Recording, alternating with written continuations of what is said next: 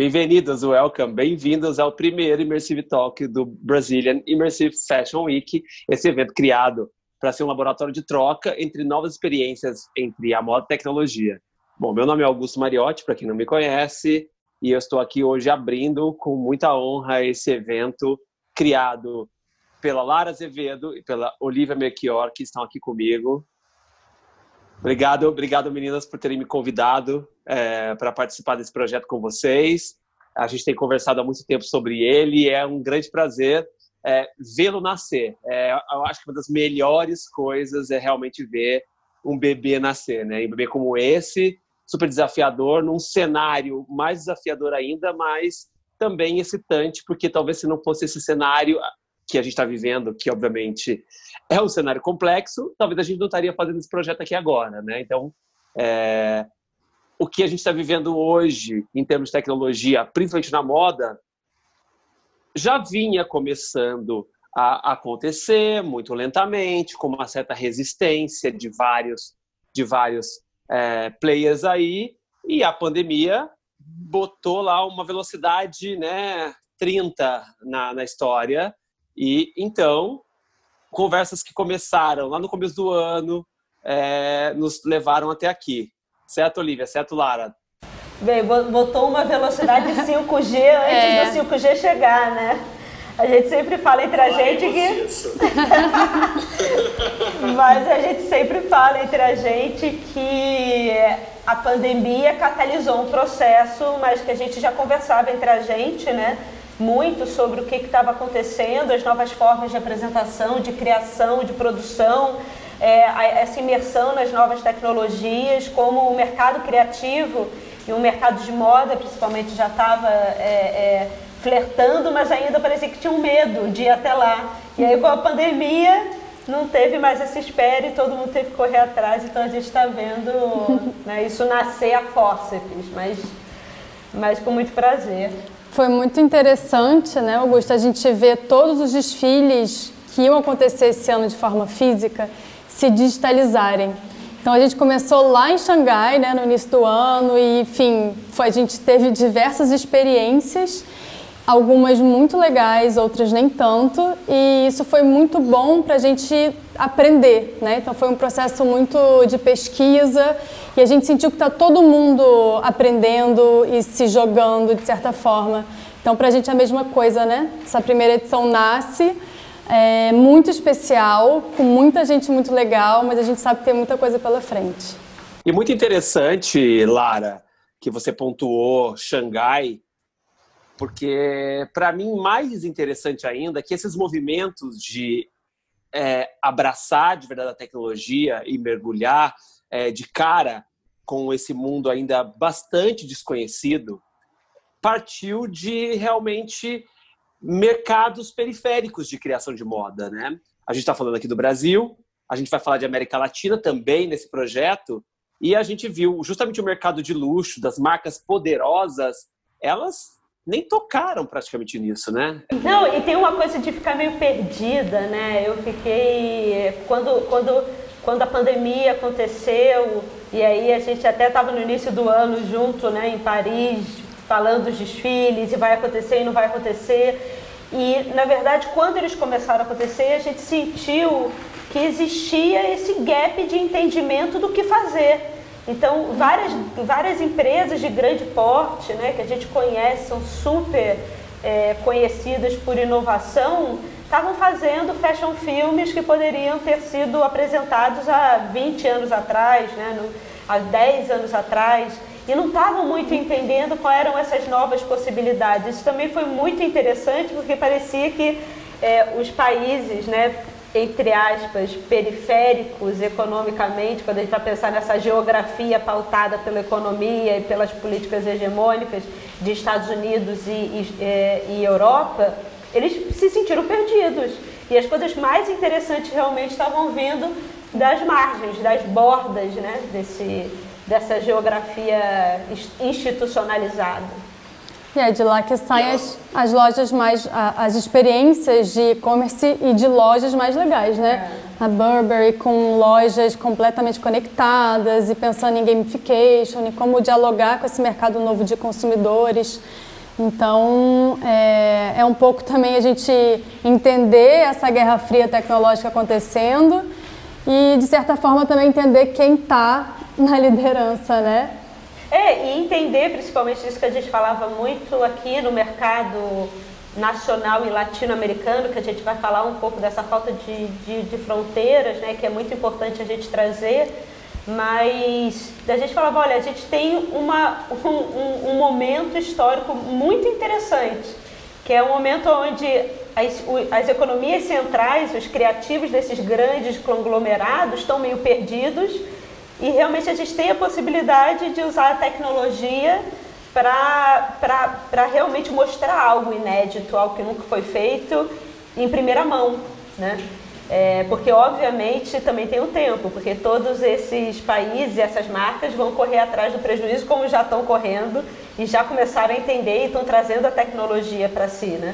Mas essa nova geração que chinesa, coreana, latino-americana, muita gente aqui no Brasil, que muitas vezes não estava sendo observada pelo nosso mercado e estava sendo exportada, ainda está sendo, né? Está sendo. Muita gente bacana que hoje em dia está na Europa e nos Estados Unidos, meio que explicando o que fazer, né? E a gente dando muito pouco suporte aqui internamente. Então, acho que o uhum. Brasil Immersive é sobre isso também. Abrir um lugar onde a gente possa falar sobre essa produção tão interessante que tem acontecido nas nossas fronteiras. Né? E isso só confirma alguma coisa que é, eu acredito, e com certeza vocês também acreditam, que o novo cada vez mais virá das periferias e não do, desse mundo eurocentrado. Então, a América, América do Sul, apesar de todos os desafios é, econômicos e sociais, tem uma galera aí que realmente Obviamente, as ferramentas hoje elas estão muito mais acessíveis, é, então isso tem possibilitado que mesmo que você viva em países onde a moda e a criação ainda não são o centro das economias, como é o nosso caso, nós não temos nem Ministério da Cultura atualmente, né? Falando aí um pouco realmente de política e social, é onde as coisas têm mais florescido. E o que eu gosto muito desse projeto é o fato dele abraçar a América Latina.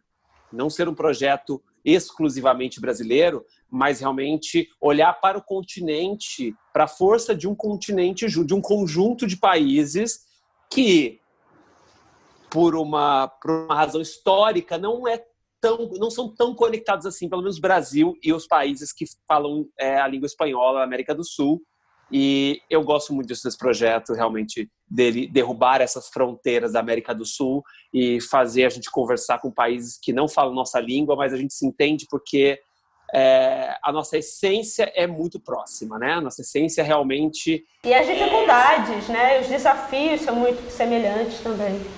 É, e tem uma palavra, eu acho que é muito importante nesse processo, que é democratização, né?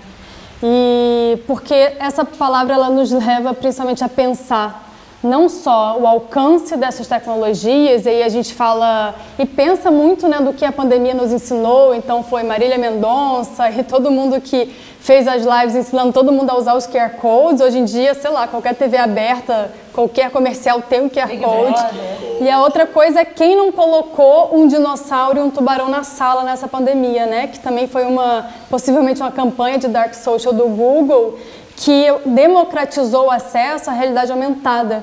Então, o que a gente fala hoje também é um pouco disso. A, a, democratização desses processos também leva essa linguagem da moda, o comportamento da moda, para outras pessoas que estavam completamente desconectadas né, desse território.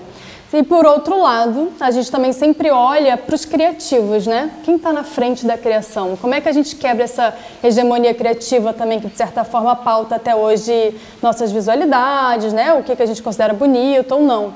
Então, a tecnologia, ela tem uma coisa muito legal, porque ela permite que pessoas autodidatas entrem e criem. É, e se conectem. E né? se conectem. Então a gente vê isso de forma muito bonita acontecendo e também uma prova disso, né, a quantidade de, de criativos que a gente está exportando para a Europa.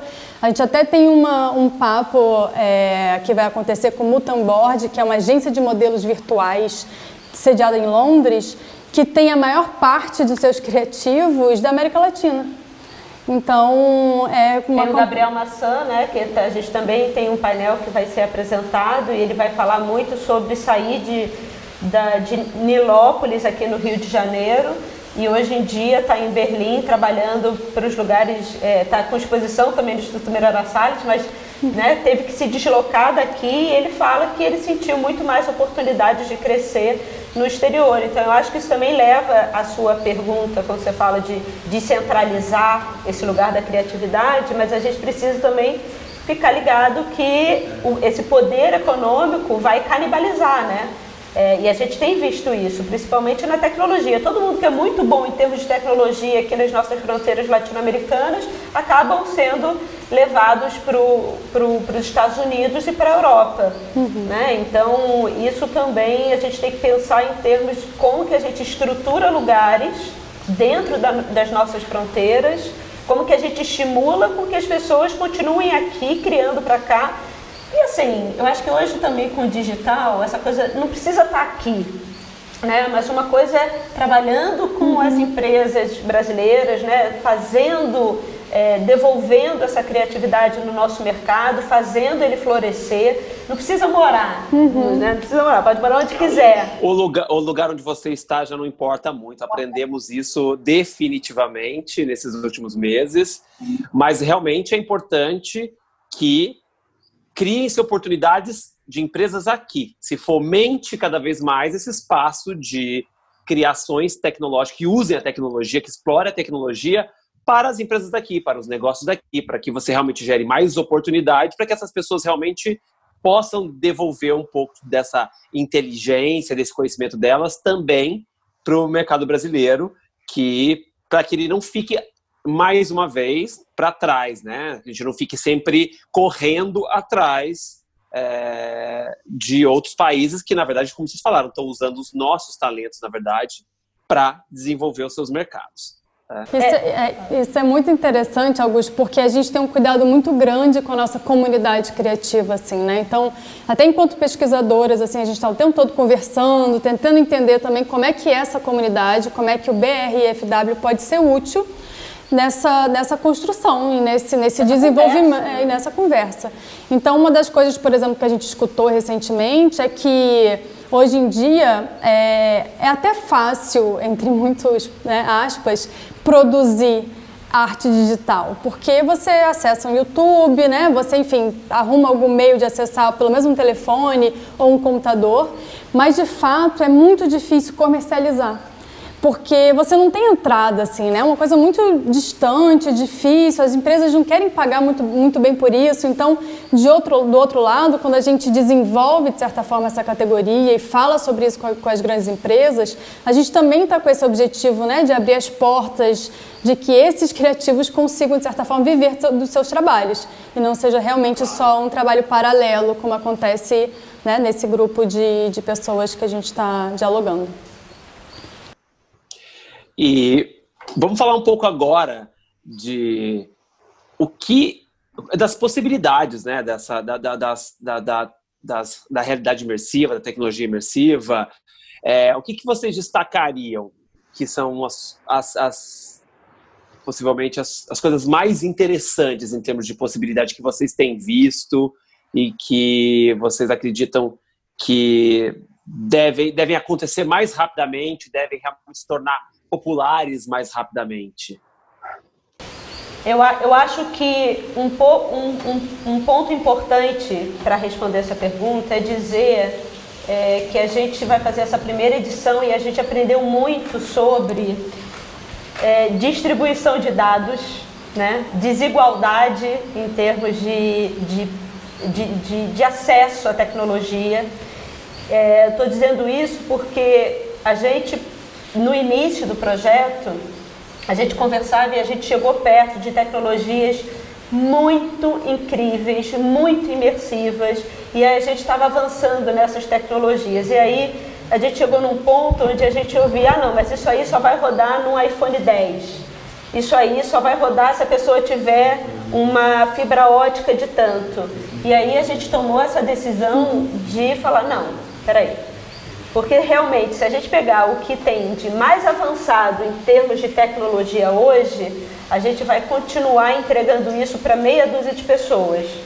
Então a gente também tem que tomar um cuidado quando a gente fala e apresenta um projeto como o BRFW, de fazê-lo com maior acesso é, e as pessoas não se sintam excluídas porque elas não têm o telefone de última geração ou porque elas moram numa área onde a internet não chega com a velocidade que chega em outras áreas. Né? Então, é, essa, esse foi um, uma, um desafio, porque sim, hoje a gente, com uma hipervelocidade de conexão e com os celulares e com os computadores de última linha, a gente consegue trabalhar holograma, a gente consegue trabalhar é, as interatividades muito mais presenciais em termos de som, com imagens muito, muito perfeitas. Realmente é um universo que, assim, o filtro, é, quando a gente foi entender, assim, filtro é tipo nível 1, né? A gente realmente já está falando que essa relação que a gente está tendo aqui intermediado por uma tela é uma carroça. Uhum. Né? A gente já começou a ter interação com, com, com um tipo de tecnologia invisível. Um tipo de tecnologia que não perpassa mais pelo celular e pelas telas do computador. Já é a internet das coisas, que conversa com a sua roupa. Mas numa hora que realmente a gente vai fazer uma semana de moda para aproximar as pessoas da tecnologia e não distanciá-las com esse medo né, de ah, isso não é para mim ainda, a gente teve que tomar esse cuidado. Então, tudo que a gente tem hoje em termos de tecnologia no evento é muito voltado para acessibilidade. Uhum. Né? Então, para atingir um maior número de pessoas e mesmo assim a gente sabe né, que a gente nunca, que... né, uhum. mesmo assim a gente sabe de todas as dificuldades. Não somos polianas de achar que né, que esse tipo de brasileira é. ainda é muito distante da é. realidade. A tecnologia é, é, muito elitista, né? É. é e, te, elitista. e, tem um ponto super interessante também nisso que, que a Oli está falando, que a gente também sempre conversa, que é, é a relação de que a gente sempre, sempre nos perguntam assim, tá, mas a vida vai ser digital? E na realidade parece que quanto mais imersivo a gente fica, mais contato físico, mais vida real a gente precisa, né? Porque se a gente não precisa da tela, a gente vai ter a sala. Então você vai estar em um espaço físico acontecendo coisas, interações que vai precisar muito mais da sua roupa, dos seus gadgets, do seu óculos, né, do seu relógio. Então a gente leva isso muito para esse lugar que a moda está ocupando do entretenimento. Então você imagina que a gente está num festival de música, a gente tem um rapper lá em cima do palco e ele está fazendo um drop de uma coleção muito foda que você compra pelo seu telefone, mas você já usa na sua peça, porque a, a peça hoje você pode comprar uma peça de moda, uma roupa digital, né? Então a gente já pode pensar em muitas integrações, aquele filtro, né? Ou, enfim, as integrações que, que acontecem de fato, gamification, como é que a gente faz com que aquela peça faça parte da experiência do show em si. Então, enfim, né, é muito para além da moda, da indústria da moda, e muito sobre comportamento, é, vivência, né? interação e trocas. Mas assim, isso é experiência, é experiência. É experiência, sabe? Essa coisa menos ascética que é a tela, né?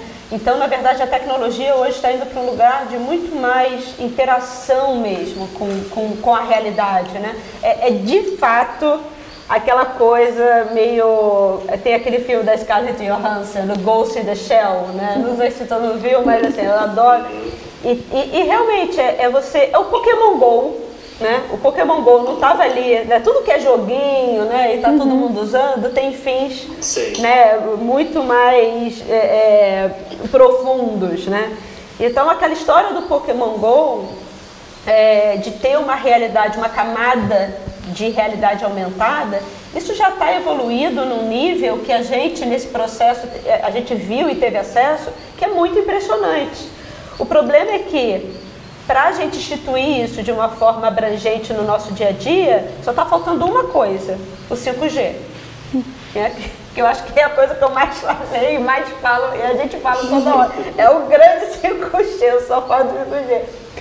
Mas, mas porque é verdade, assim, é, o, esse óculos, né, que flopou do, do, da Google há muito tempo atrás, quando a gente vê a Ray-Ban já tendo óculos pronto com o Facebook de realidade aumentada e já está pronto para 2021. E eles dizem: a única coisa, coisa que eu preciso é o 5G. Está aí porque os Estados Unidos e a China começaram a instituir. Porque imagina assim, o celular acaba, acaba né? A gente começa a interagir com o mundo a partir da nossa roupa, a partir do óculos. A gente veste a tecnologia e a roupa passa a ser essa mídia que envia as nossas informações biométricas para o ambiente e o, o, e o ambiente vai entendendo é, e vai nos informando passando pelo que a gente veste, né? Agora, hum. realmente, imagina, assim, é, a gente ainda precisa evoluir em termos de velocidade, em, em, né, em devices para apresentar, mas já está assim, não é futuro, né? é, é presente, é hoje. E até sendo até um pouco menos românticas também, que a gente sabe o outro lado da moeda, né? Acho que quem não viu o Dilema das Redes, acho que é a série mais vista do Netflix no último mês, é, o, a, o, outro lado dessa moeda, né, o quanto a gente também está sendo controlado, o quanto a inteligência artificial, de certa forma, nos leva a certas compras e tudo isso também que vem nessa bagagem. Não é à toa, de novo, dessa grande guerra fria tecnológica entre China e Estados Unidos. Né?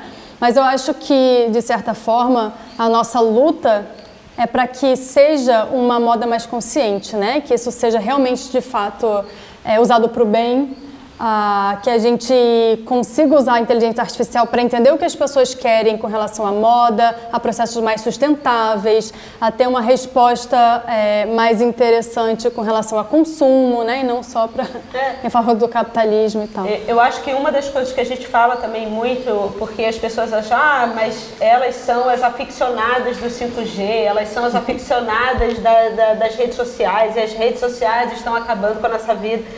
Não é sobre isso, pelo contrário, a gente tem muita consciência do problema da tecnologia invadir a nossa vida e ela está na mão de pequenas empresas, né, controlando esses dados. Mas a gente realmente prefere é, ir para esse ambiente e entender quais são as possibilidades, sabendo de todos os, os, comprometimentos e os problemas que ele tem, porque a partir desse entendimento a gente pode mudar uhum. né, esse, esse, esse ambiente. Se a gente se colocar num lugar ainda ignorante, falando que eu não quero chegar perto dele, a gente nunca vai conseguir entender exatamente o que está acontecendo, né? Então, por isso que a gente fala, falar sobre moda hoje é falar sobre tecnologia sim, é falar sobre 5G sim, é entender por que, que os Estados Unidos estão brigando com a China. Uhum. Tem que entender isso, né? Sim, o impacto deve ser grandioso, né? Por isso essa briga, essa briga tem sido talvez seja das maiores brigas geopolíticas, é, econômicas é, que, que estão próximas de se iniciar. E a gente, e o Brasil está no meio desse cenário aí, né? É, ainda estamos indefinidos, né? Quando as coisas acontecem aqui para a gente. Então, é, vamos se ligar, gente. Vamos se ligar realmente nisso. E algo que eu acho muito interessante é, do que vocês pontuaram é é a questão realmente da moda enquanto entretenimento, como realmente possibilidade de se divertir, realmente, porque moda, ela é diversão, ela, né, a roupa, a roupa sempre serviu para fazer a gente se descolar um pouco da realidade também. Ela não tem única ela não tem a única intuição de cobrir nosso corpo ou de sempre passar uma mensagem. Ou sim, sempre passamos mensagens, mas as mensagens podem ser realmente de se divertir. Eu acho que uma das coisas bem legais em relação a, a tecnologia é a possibilidade infinita de que a roupa ela pode ser realmente o que a gente quiser, não tem limite, né, do tecido, do shape, do peso, né, é, ela, ela pode ser infinitas coisas, né, ela pode ser hiperrealista, ela pode ser surrealista.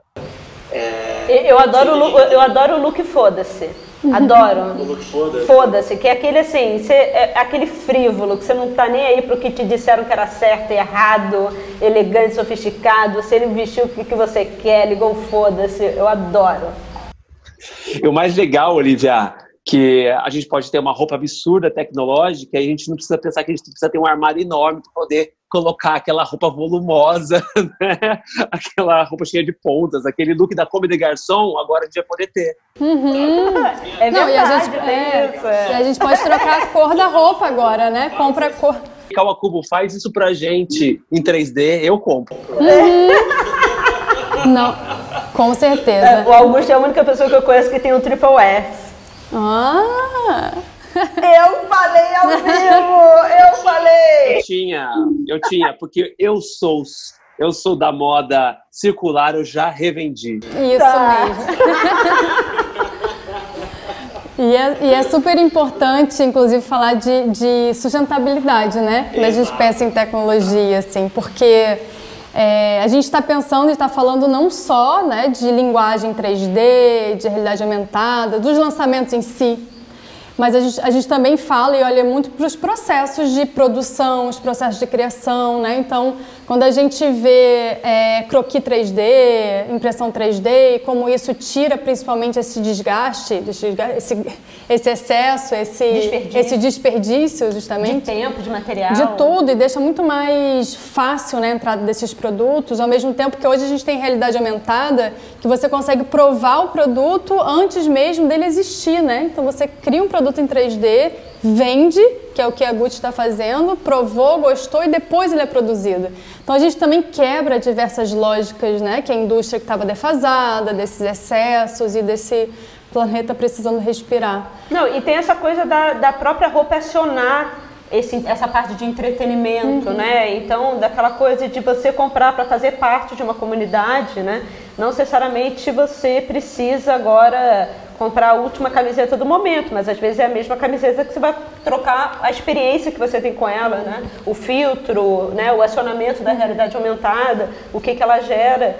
E isso também faz a gente ter uma outra relação com essa história de tendência, né? Uhum. Que a gente fala muito aqui da desmaterialização, né?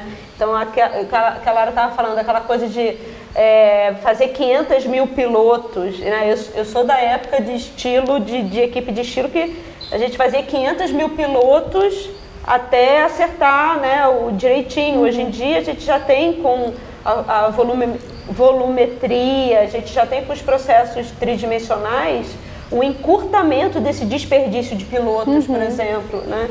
Então, ter, e assim, vamos combinar também em termos de sustentabilidade é, os trânsitos, né, de maneira geral, do representante ter que ir uhum. até as confecções, ficar esperando, aí o estilista tem a reunião e tal. Então, obviamente que não é, é, é para acabar com isso, né, porque a gente, uhum. assim, a gente quer encontrar as pessoas, uhum. mas é, entender como a tecnologia também pode amenizar esses deslocamentos excessivos, essas reuniões intermináveis, uhum. essas esperas. Os desperdícios né, de tecidos, que como você falou, no, um processo de uma pilotagem de uma nova ideia de roupa, né, ela pode. Você pode tem, tem marcas que tem que produzir, às vezes, 10 pilotos da mesma peça até você chegar realmente ao produto final e, e aí você tem realmente, além do desperdício de tempo das pessoas que são envolvidas nesse processo, o desperdício da matéria-prima mesmo. Uhum. Né? É, é, que a tecnologia, como vocês estão falando, a tecnologia pode é, ter um grande impacto, um impacto positivo nesse sentido. E eu acho que isso, eu conecto isso também com realmente as semanas de moda. Eu falo muito, inclusive a gente já conversou um pouco sobre isso.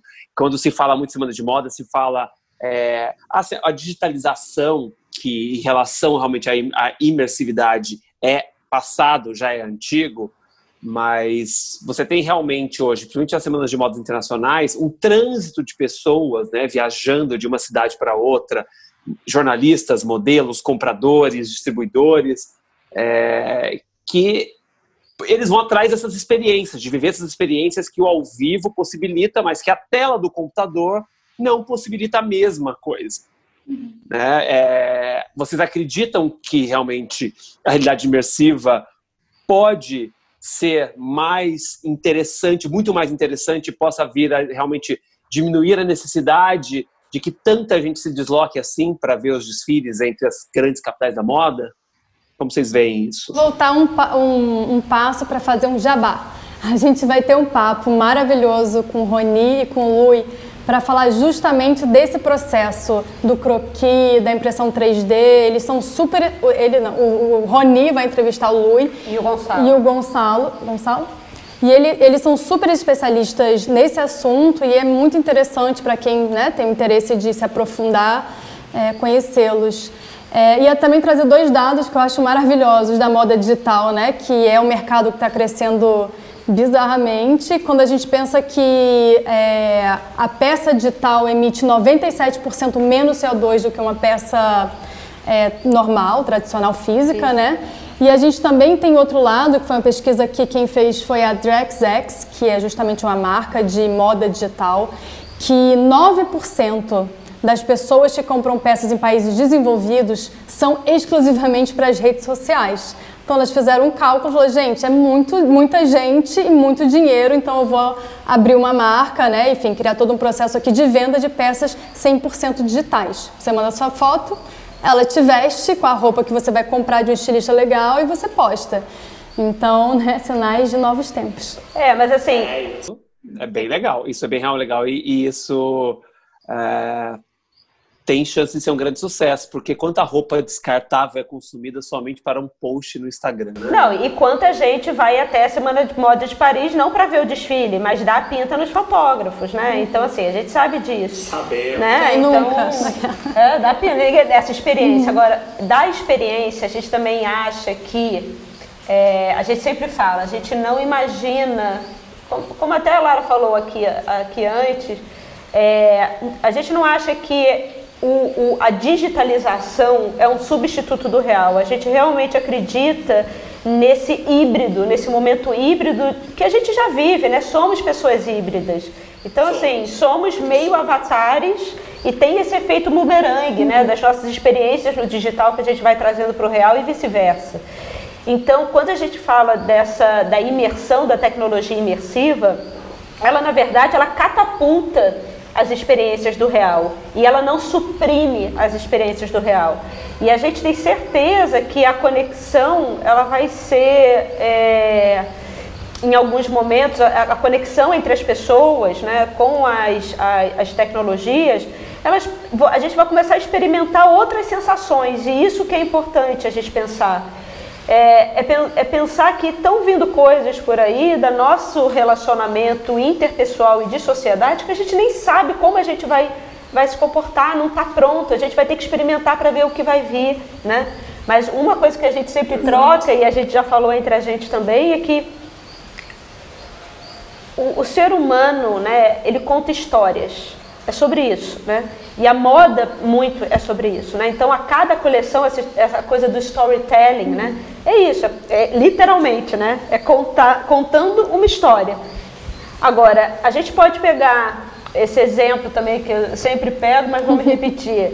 A gente pode pegar é, Chapeuzinho Vermelho e a gente pode encenar numa praça, num teatro Mambembe.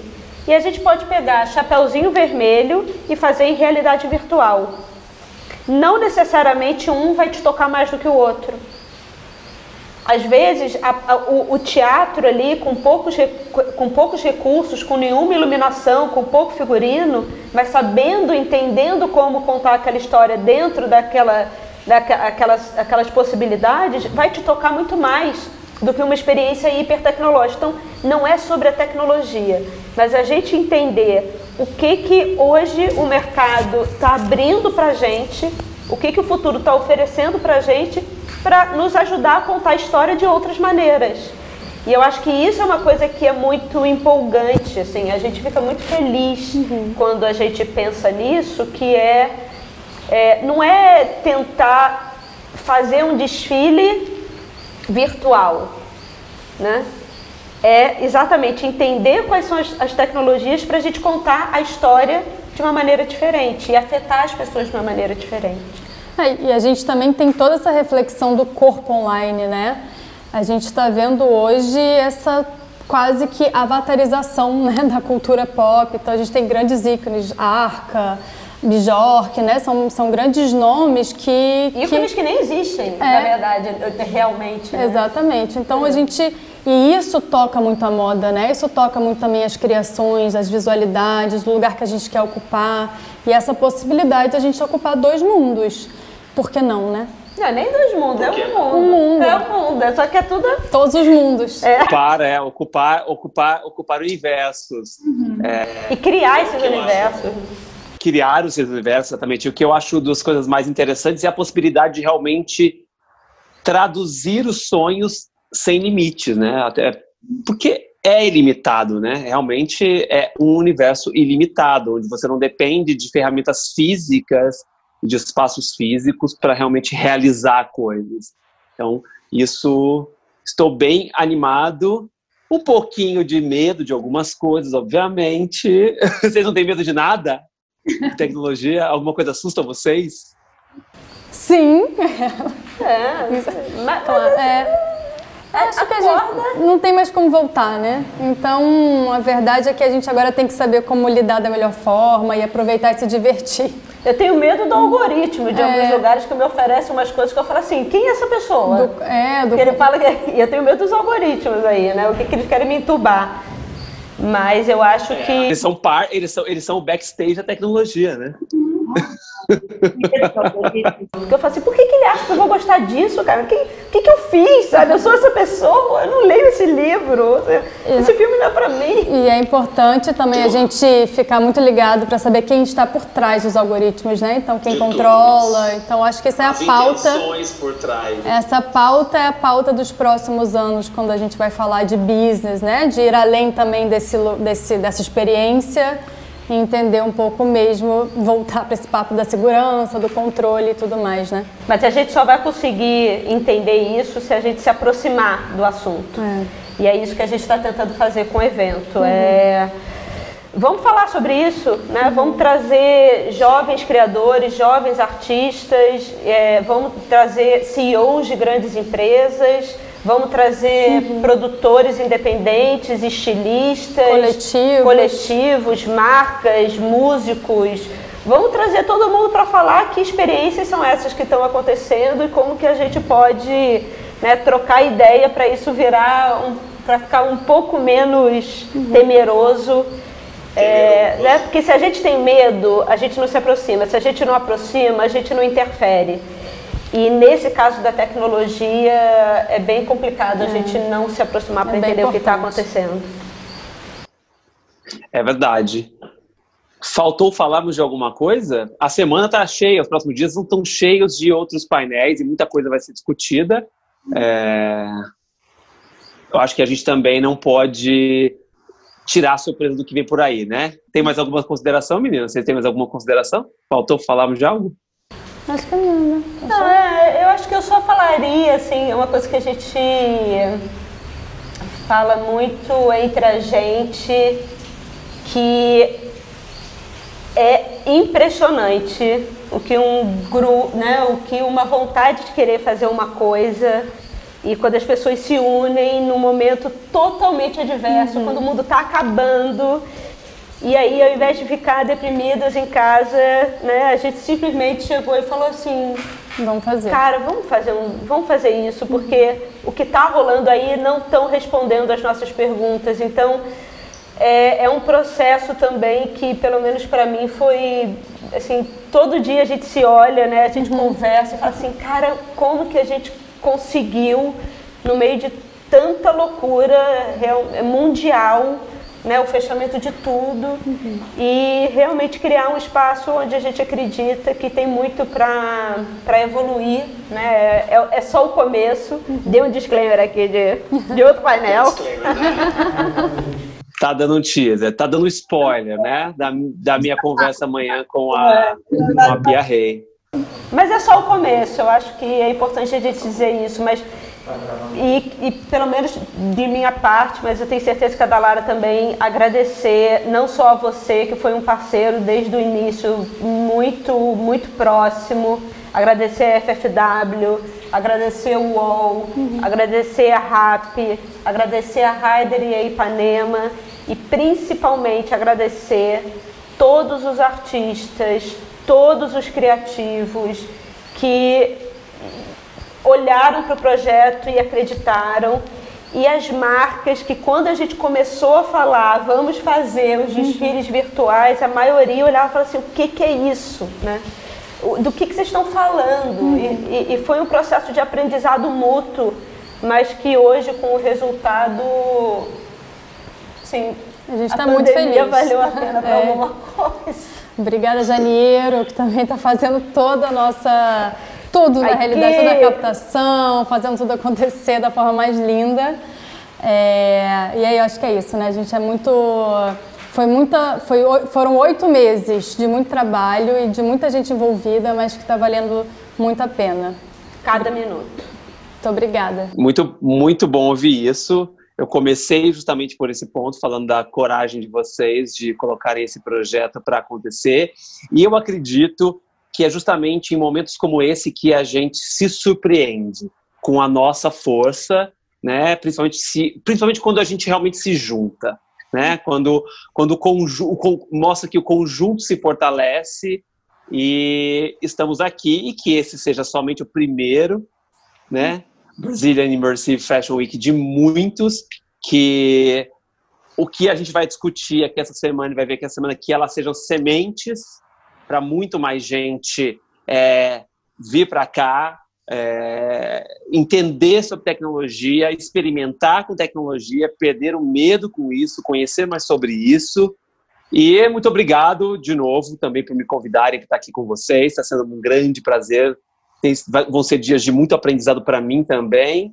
E para vocês que estão assistindo, é, se essa é a sua primeira visita aqui ao nosso ambiente é, imersivo do Brazilian Immersive Fashion Week, é, visita aí o site é, brifw.com é, para assistir todos os outros conteúdos que a gente vai ter nos próximos dias.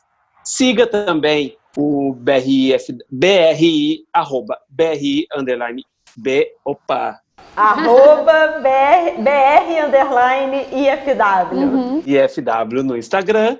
Acompanhe também a cobertura que a gente vai fazer no FFW. Nos vemos, então, nos próximos encontros aí por esses dias, é, imersivamente, virtualmente. Obrigado. Obrigada, Obrigada, Augusto. Obrigada. Beijos.